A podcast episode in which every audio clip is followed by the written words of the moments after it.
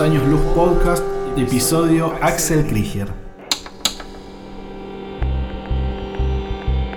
Hola a todas, hola a todos, hola a todes. Les invito a recorrer algunos de los discos más emblemáticos del catálogo de los años luz. El sello fundado en 1999 por Nani Monar Sanz y Javier Tenenbaum, que les cuento es una de mis etiquetas preferidas. Mi nombre es Humphrey Insilo y les invito a acomodarse en un sillón y prepararse algo tropical, una piña colada o el trago que sea de su preferencia, porque vamos a repasar la historia y las historias por detrás del debut como solista de Axel Krieger. Échale semilla.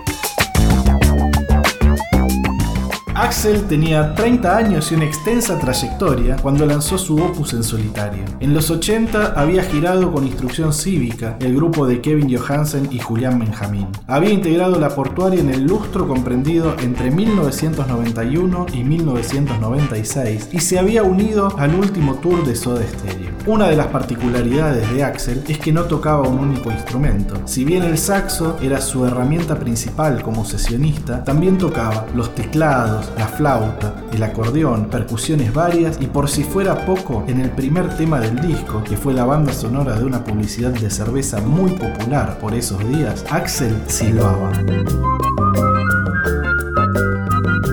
Muchas gracias por invitarme a compartir con ustedes el origen, la concepción del disco Échale Semilla. Fue un disco que hice a partir de la posibilidad de editar un disco que me dio el sello Los Años Luz. Un día me crucé con Fernando Zamalea en la calle y me dice, no, tenés que ver a Javier que se va a entusiasmar, se va a recopar con hacer un disco, andá, no, no dejes de verlo. Así fue que con un cassette eh, con mis temas que ya estaban sonando un poco mejor gracias a la tecnología digital y a la grabación no lineal, le acerqué ese cassette la disquería El Atril, atendida por también la querida Nani Moner Sanz, que después se unió al sello. Le llevé el cassette y Javier se súper entusiasmó. Justamente él venía ya con la idea de fundar un sello. Y bueno, este proyecto le pareció interesante para ser parte de los primeros discos que editara. Entonces a partir de ese momento para mí vino como la producción final del disco que fue bueno elegir los temas que iban a ir y después agregar algún otro que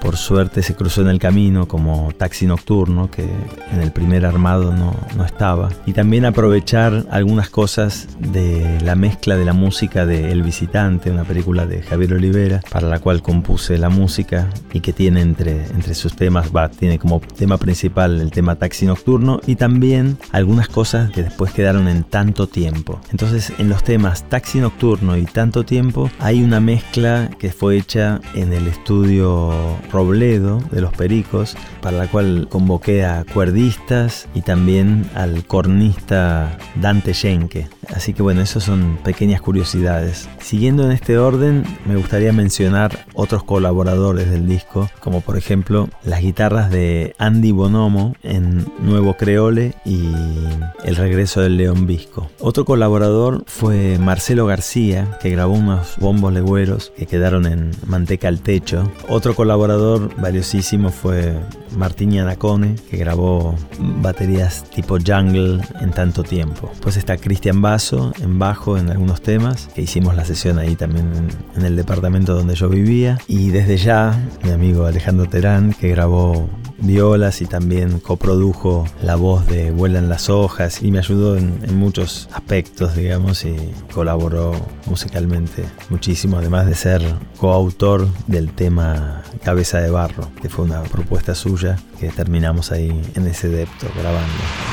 Los invito ahora a repasar de un modo caprichoso tres de mis canciones favoritas del disco. La primera, la mencionada, Silva del Calipso. Bueno, les cuento un poquito de la historia de Silva del Calipso.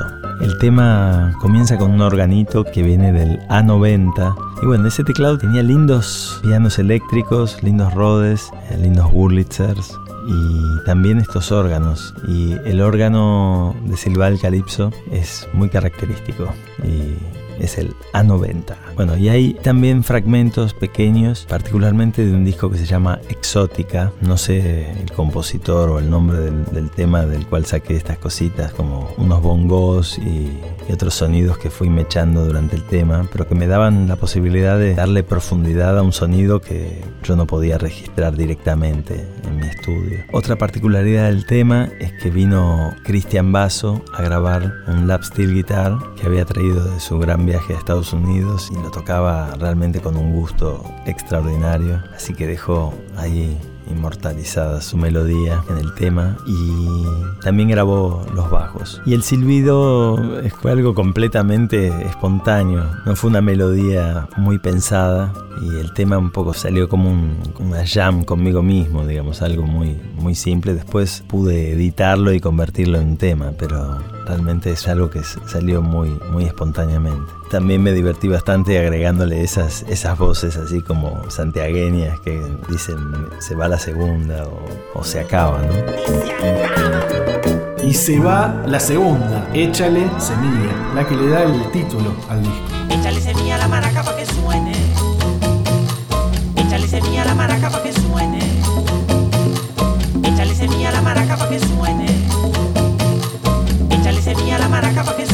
Échale semilla es un tema que estructuré y compuse alrededor del loop principal, que es de un tema de Marian McPartland, una pianista norteamericana increíble, cuyo tema original es mucho más lindo que Échale Semilla, y se llama Extraños en un sueño. Es algo de locos y tiene ese bajo al comienzo.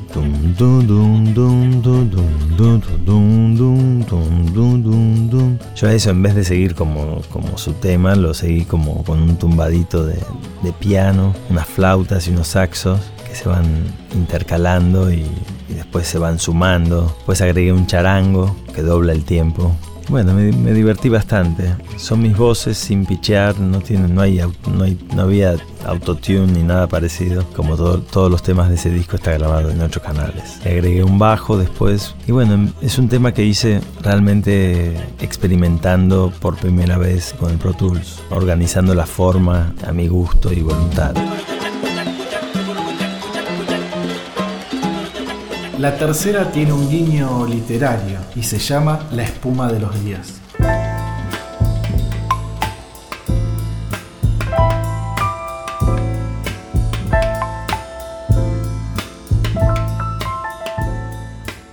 Espuma de los días es básicamente un clima, no tiene un tema preciso, está grabado en piano, en el piano acústico de mi casa, sobre una base de contrabajo y unos coquitos. Es una, una improvisación que tiene algo bastante lírico y casi tanguero en un momento. Por eso al final le agregué como corolario unas notas de acordeón que imitan el bandoneón como con algo medio tanguero, pero es, son apenas dos notas. Y la melodía del piano dialoga con sonidos de la calle, con sonidos de lluvia, pero básicamente hay unas bocinas que se meten en la melodía y me divertí bastante con eso, con esa mezcla entre los sonidos incidentales y los sonidos del piano. Fue incluido en la película Prohibido de Andrés Di Tela y el nombre del tema lo tomé prestado de la novela de Boris Vian, homónima, donde aparece un artefacto llamado piano cocktail, que es un piano donde el que se sienta toca una pieza y produce un trago, una bebida, con el carácter de aquello que tocó. Me pareció apropiado para esta pequeña página musical.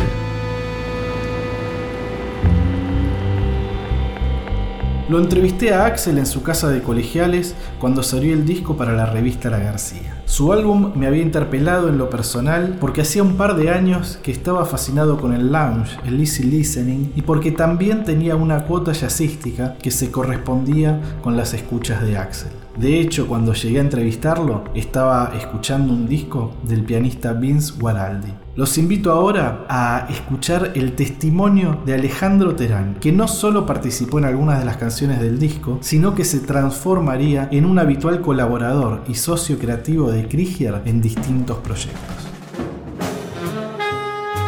El blues y la verdad abstracta es el título muy lindo de un disco de Oliver Nelson del 61, que mucho tiempo fue un disco de cabecera para Axel y para mí. Y bueno, ahí hay, hay un tema que se llama Tennis Blues, de una melodía muy rara.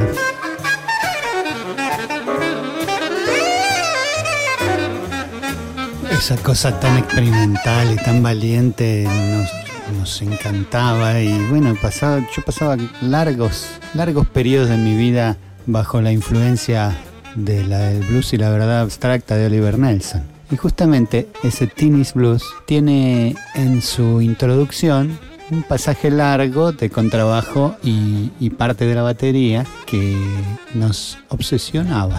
¿Qué pasa si lupeo ese pedacito? Esos cuatro compases y algo así. Lo lupeo, a ver.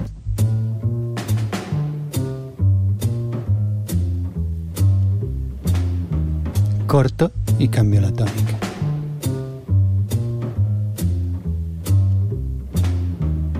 El fluir del walking de Chambers en ese tema decía una armonía y nosotros pensábamos en otra. ¿Y por qué no? ¿Por qué no tocar otra armonía sobre la armonía del bajo?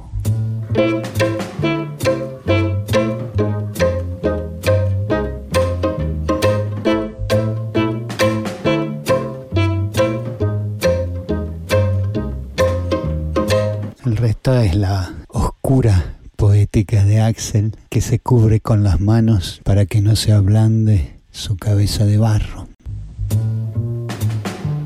La noche me está tragando.